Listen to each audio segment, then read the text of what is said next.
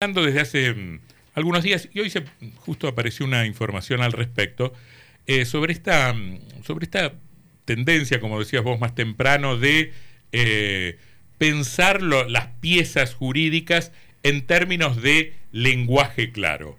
Em, eh, vimos hoy que un par de miembros del Superior Tribunal de Justicia participaron de la presentación de la guía de redacción judicial clara del Ministerio de Justicia de España, España parece que tiene ya una guía de redacción que fue presentada bajo el subtítulo El derecho de la ciudadanía a entender, claves para redactar documentos judiciales eficaces. Em, y el Poder Judicial de Entre Ríos se encuentra trabajando en la, elaboración, en la elaboración de una guía de lenguaje claro. Y coordinadora de la Comisión de Lenguaje Claro del Poder Judicial de Entre Ríos es la doctora Gisela Stumacher, que es vocal del Superior Tribunal de Justicia de Entre Ríos. ¿Qué dice, doctora? ¿Cómo le va? Hola, buenas tardes, Antonio. Buenas tardes. Mm, ¿Cómo hay que decir? Schumacher, como el, como el piloto, es Schumacher.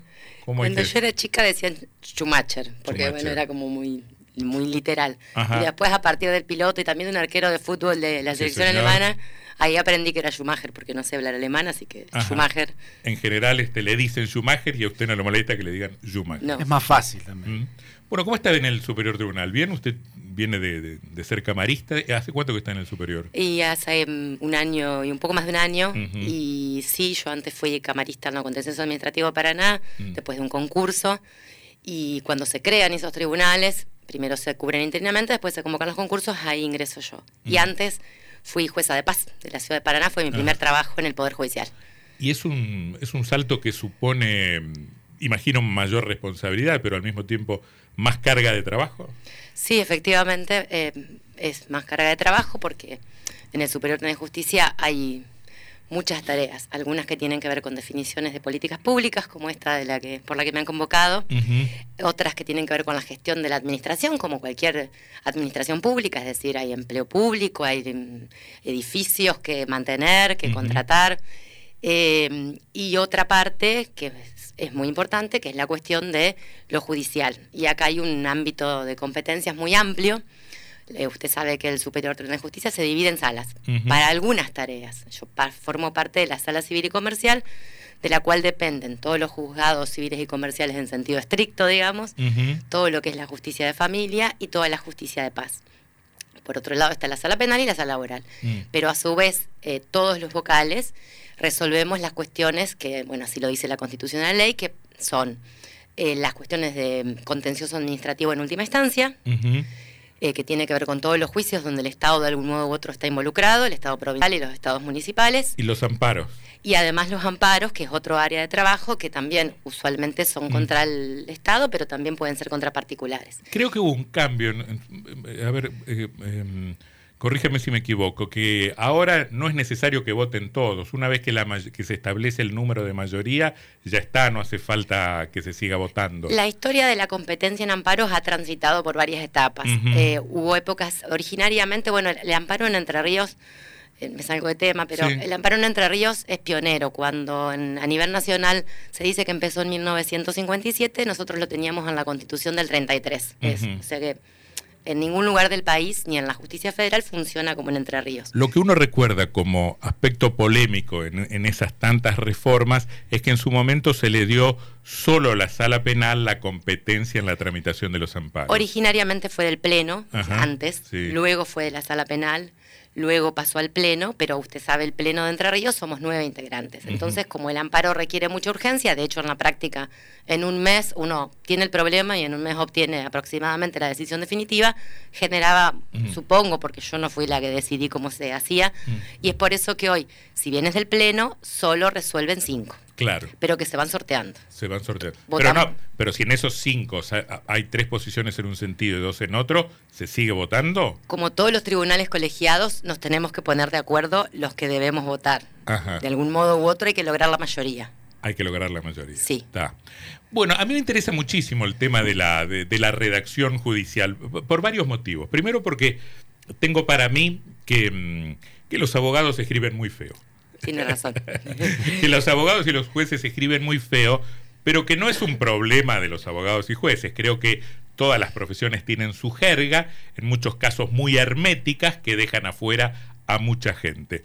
Y creo que a ese problema, que podríamos haber estado hace 40 años diciendo exactamente lo mismo, los, los, este, los policías escriben feos, los jueces escriben feo, los médicos escriben feo, hay un problema que tiene que ver con la cultura general de la sociedad y que cada vez se escribe peor y que cada vez se escribe menos. A mí, a mí me creo que esa combinación de jerga y descenso en la calidad general de la escritura es explosiva.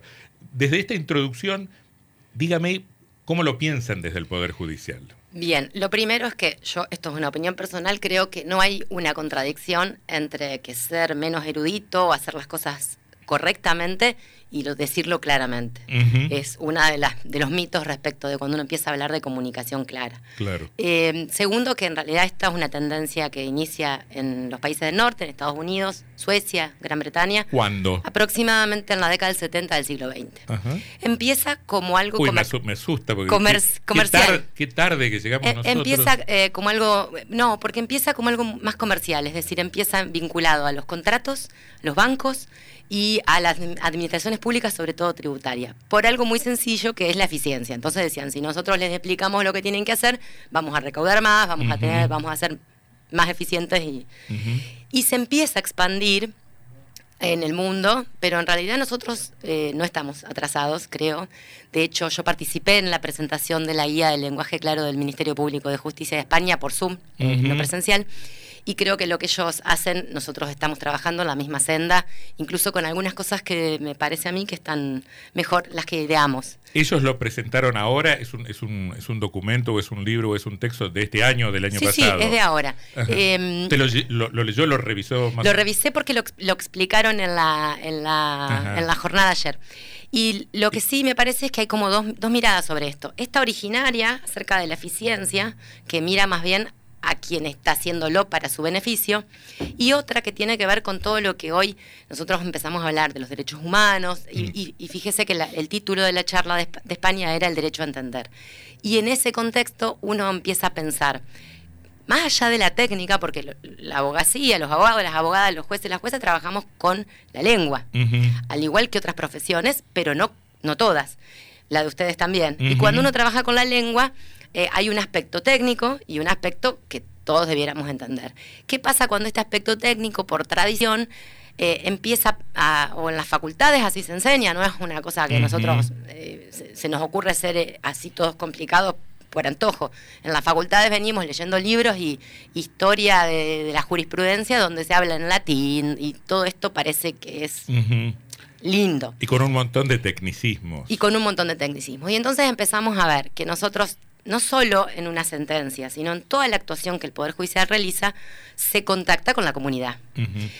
Pero imagínese, o uno lo puede pensar mejor si piensa, bueno, supongamos que uno habla de una sentencia. Bueno, el derecho de defensa implica que las personas que están involucradas en ese proceso tienen sus abogados y abogadas para que les digan qué es, ¿no? Para que les traduzcan. Pero también es cierto que está en su casa, resulta que vio un accidente y le llega una comunicación donde dice que tiene que ir a testificar a un juicio penal, civil, lo que sea. Uno no sabe ni qué tiene que hacer, está escrito en términos complicados, no sabe dónde se tiene que presentar. Le dicen, si no se presenta es bajo percibimiento del artículo tanto, no sabemos qué es eso, eh, a lo mejor lo pueden llevar hasta preso si no va, ¿no? Nos asustamos, claro. Eh, entonces, y, eso genera eh, también, entre otras cosas, desconfianza, porque uno tiene que enfrentarse a cosas que no sabe, que le dan temor, y, además cada vez, y esto sí me parece importante y es lo moderno de hablar de lenguaje claro, es cada vez hay más personas vulnerables, que a lo mejor no saben escribir o leer, que no tienen ninguna posibilidad, que les cuesta tomarse un colectivo de distintas edades, víctimas de violencia o de otras carencias. ¿Y qué sucede? Imagínense en ese contexto tener que ir al Poder Judicial y se encuentra uno con toda una formalidad y un lenguaje que no entiende. y, Genera una distancia. Y entonces, eh, la idea de este derecho a entender del que se empieza a hablar ahora, empieza en algunas organizaciones internacionales como unas las reglas de Brasilia, este derecho a entender es como algo instrumental. Se supone que si uno puede entender, va a poder ejercer los demás derechos. Y además acerca al Poder Judicial a la comunidad y nos transforma en algo, porque cuando lo dije y lo vengo sosteniendo hace mucho tiempo, cuando uno llega o se contacta con el Poder Judicial en general está sufriendo, tiene problemas. Y imagínese... está en medio de un conflicto. Frente a eso, está en medio de un conflicto. Frente a eso, encontrarse con estas paredes de comunicación, ¿no? Y bueno, esto empieza ya antes, en mi trabajo anterior, cuando me empiezo a involucrar, involucrar con el tema, acá Sebastián, hablábamos recién, eh, fui parte de un equipo de docentes de una diplomatura en comunicación judicial clara. Mm. Y esto también es lo novedoso de la guía que, en la que estamos trabajando, porque avanza no solo a las sentencias, sino también a todos los actos que el Poder Judicial realiza. Por eso la comisión la integra jurisprudencia, la integra prensa, la integra las áreas administrativas mm. y eh, ideamos no solo lo escrito y la sentencia, sino también la comunicación oral. Los procesos son cada vez más orales, todo se debate en las audiencias y también las notificaciones. Esto del ejemplo que le decía, ¿no? Que a uno le llegue a su casa una comunicación y que eso se pueda entender más simplemente. Mire, este texto es de la Facultad de Derecho de la UBA en relación al el estilo de muchos fallos eh, de textos jurídicos pomposos y artificiosos que complican justamente y distancian. Dice, una de las características de los textos jurídicos es la abundante acumulación de locuciones prepositivas, en el supuesto de, de conformidad con, a, efectos de, a instancias de, según lo dispuesto en, dice, eh, son eh, estructuraciones que conducen negativamente a frases largas y complejas. Mismo resultado conlleva la frecuente utilización de adverbios terminados en mente, muchas veces con miras a matizar y precisar verbos, aunque mayormente lo que logra es agrandar y enfatizar frases, jurando desempeñar el cargo legal y fielmente, como ejemplo, y dice, y no debemos dejar de mencionar la construcción de palabras como adjetivos terminados en al, procedimental, educacional, y también el uso de ante, peticionante, subrogante, cuyo uso es ajeno al mundo ordinario. Es hartante, digamos. Claro. Un punto más importante son el abundante uso y abuso de latinismos, prima facie, in mm. limine, ut supra, acuo, de citas doctrinarias o de jurisprudencia, muchas veces de manera errónea, que tornan lento y denso el mensaje, volviendo su lectura indeseada y hasta imposible, mm. dice esto. ¿Qué dice el doctor? Así es, así lo estamos trabajando en todos los lugares donde hay guías o se está trabajando en guías, una de las cosas es, no son obligatorias, no es una ley. vale. Es un conjunto de sugerencias que tienen que ver con, esto. Para jueces, para funcionarios y también para abogados.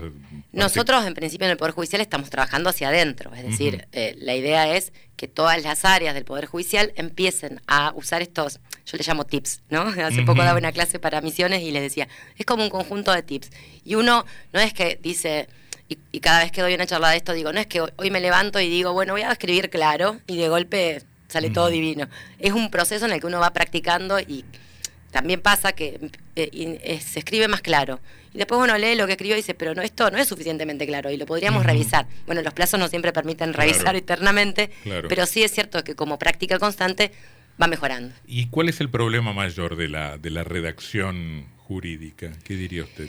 Bueno, creo que básicamente... La, jerga, ser, un poco herméticos, este, em, adornar tanto pensando eh, que, el artificio entrega alguna jerarquía superior. No, no, me atrevo a decir que sea eso en todos los casos. Hay una, una cuestión que viene con la costumbre, lo heredamos sistemáticamente porque las universidades reproducen eso. Entonces te encontramos, ¿por qué usamos números romanes, romanos y no arábigos? ¿Por qué escribimos en latín? ¿Por qué mm. usamos tantos gerundios? Todo esto que dice la, la Universidad de Buenos Aires y que dicen todos los manuales o las guías de lenguaje claro. Y la idea es empezar a cambiar.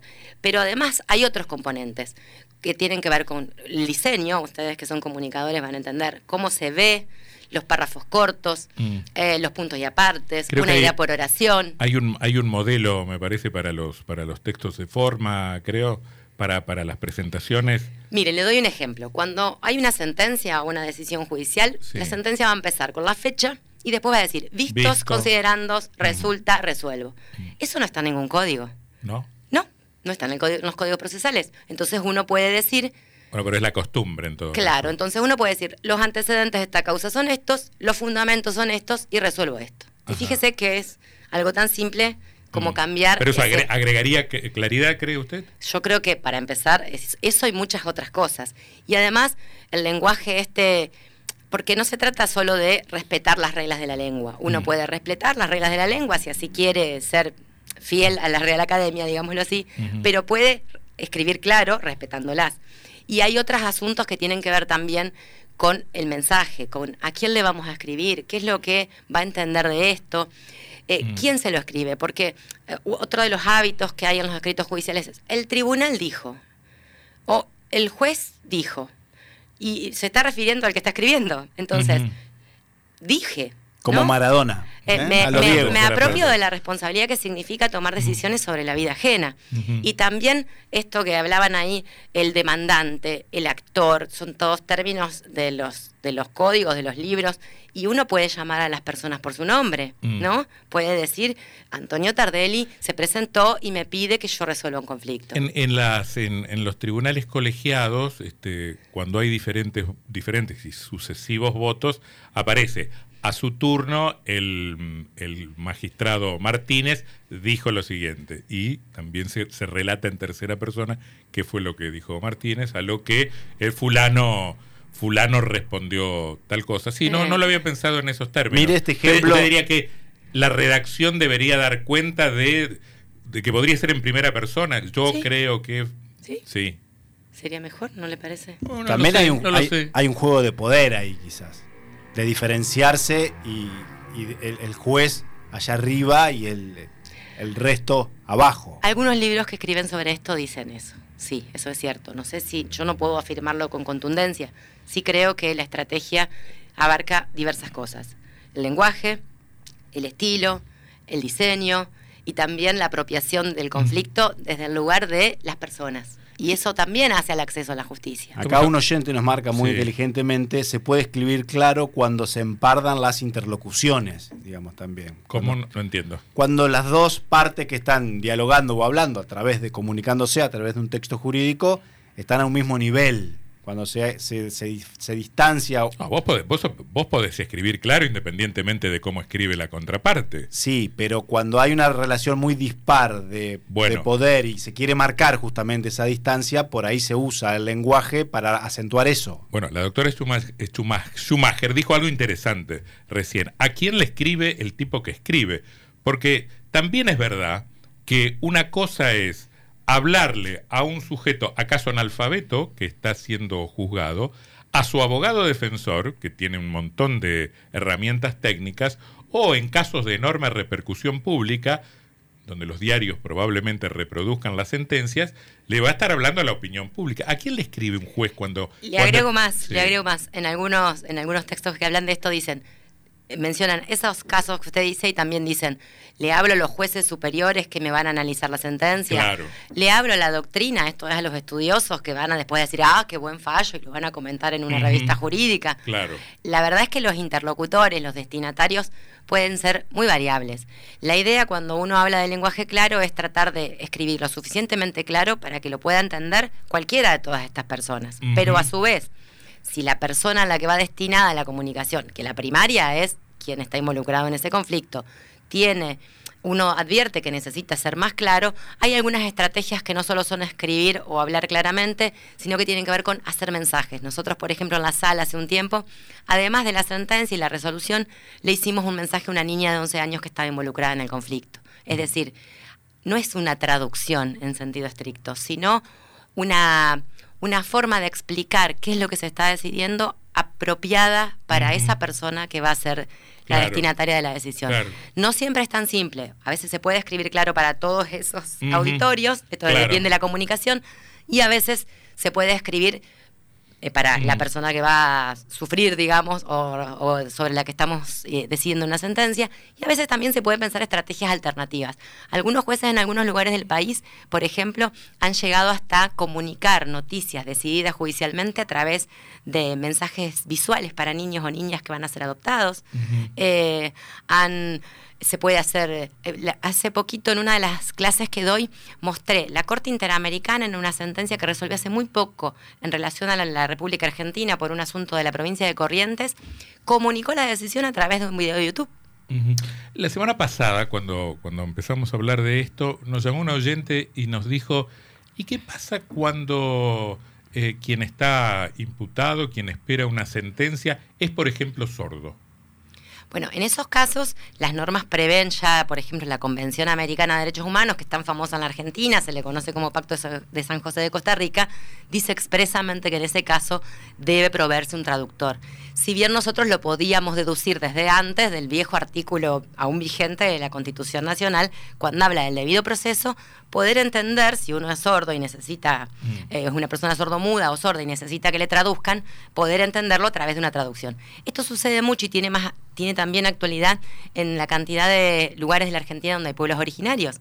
Otra vez hablábamos, yo di una charla para misiones y los jueces y los jueces, las juezas de ahí me contaban que habían tenido que ir a hacer intervenciones a comunidades donde no hablaban en castellano, ¿no? Hablaban los idiomas de los pueblos originarios o los lugares de frontera donde hablan, por ejemplo, hay en Misiones los lugares de frontera donde hablan en brasilero, ¿no? Portuñol. Eh, portuñol, bueno. Bueno, ¿qué, tema? Y todo esto, ¿no? Perdón, el tema, el tema de los idiomas en el espacio público.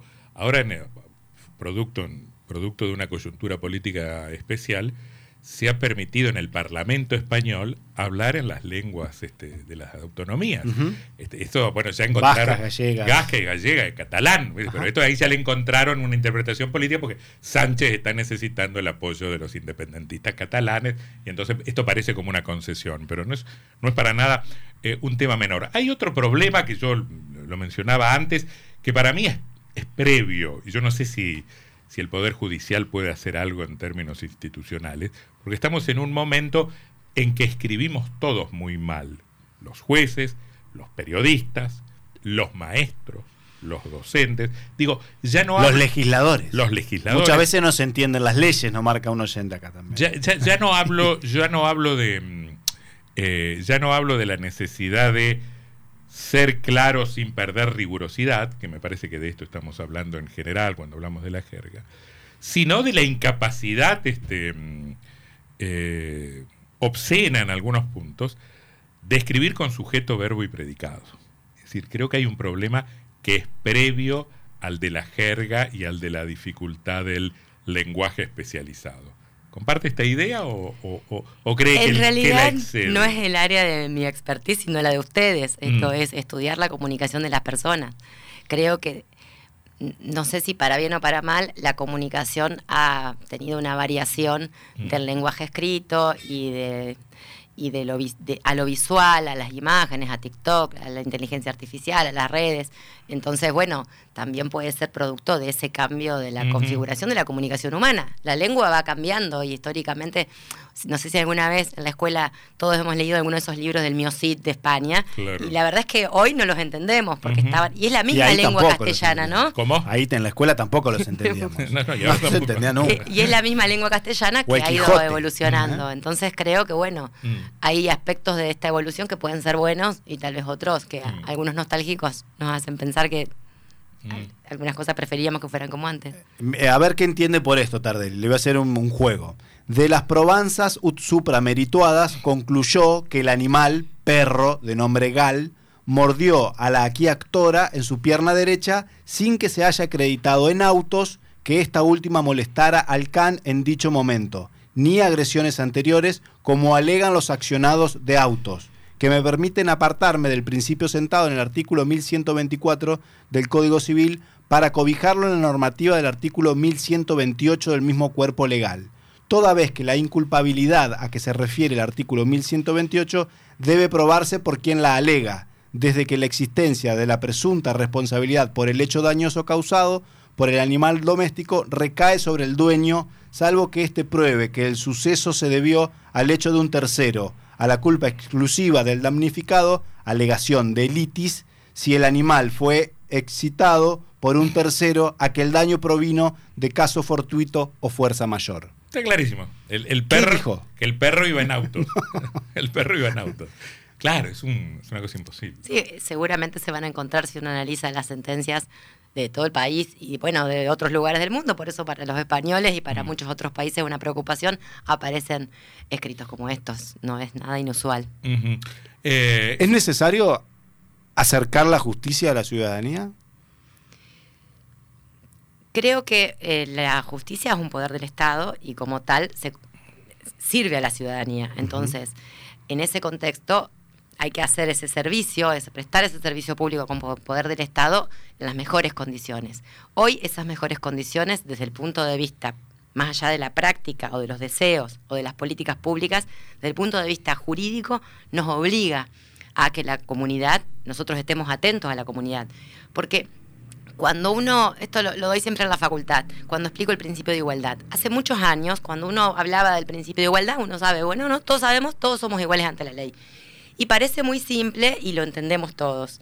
Sin embargo, la igualdad que imaginaron en 1853 los constituyentes no es la misma que hoy. Mm. ¿Y qué quiero decir con esto? ¿A dónde quiero llegar? La igualdad hoy también atiende, porque las normas así lo dicen, que nosotros tenemos que ver las desigualdades que hay de estructurales. Entonces, no es lo mismo hablarle a una, a una mujer víctima de violencia o a un niño, una niña que va a tribunales víctima de abuso, que hablarle a una persona que tiene su trabajo, que fue a la escuela. Entonces, esta diferencia para nosotros como Poder Judicial, más que cercanía a la ciudadanía, es una obligación. Claro.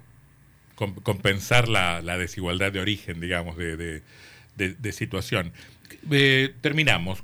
Eh, eh, ¿Veremos los resultados algún día? ¿Esto es a largo plazo, a mediano plazo? Este tipo de cosas, como les adelanté antes, es un proyecto que no se, no se finaliza y se pone un moño y uno mm. dice, más allá de la publicación española, siempre está en evolución. Nosotros ya tenemos un borrador, al menos de la primera parte. Eh, la idea es hacerlo en dos partes. Una que sea eh, cuestiones comunes a todos los fueros eh, que impacten en lo escrito, en lo oral y en, y en las notificaciones, y después avanzar a mm. cuestiones muy específicas de los distintos fueros. Aunque ya se ha ido avanzando por, por, necesidad. Por mm. ejemplo, tenemos un proyecto de cómo deben ser las comunicaciones que va a hacer el fuero de familia en relación, ahora hay posibilidades de notificar muchas cosas por WhatsApp, el Poder Judicial ha avanzado mucho en eso, ¿no? Entonces, ¿cómo tiene que ser ese mensaje de WhatsApp? ¿Qué es lo que le tengo que decir? ¿Cómo se lo tengo que decir? Eso también se está integrando a, esta, este proyecto. Sí, yo me refería más bien cuando hablaba de los resultados a la capacidad, a la posibilidad de que la comunidad jurídica aprenda efectivamente. Bien, tenemos un plan para eso también. Luego de tener una guía básica, que después se va a ir mejorando, ampliando, etcétera, la, lo que decidimos en el Superior Tribunal de Justicia fue que una vez que lo tengamos, vamos a ir jurisdicción por jurisdicción a hacer talleres y entonces que sea un feedback, ¿no? O sea, nosotros vamos a decir, bueno, empezamos con esto, ¿a ustedes qué les parece sobre tal cosa? Y así ir mejorando y ampliando la guía. Porque esto es práctica, así que hay que convencer de que tiene ventajas usar. La doctora Gisela Schumacher, vocal del Superior Tribunal de Justicia de Entre Ríos, coordinadora de la Comisión de Lenguaje Claro del Poder Judicial de la provincia. Gracias por haber estado acá, doctora. Bueno, muchas gracias por la invitación. Por favor.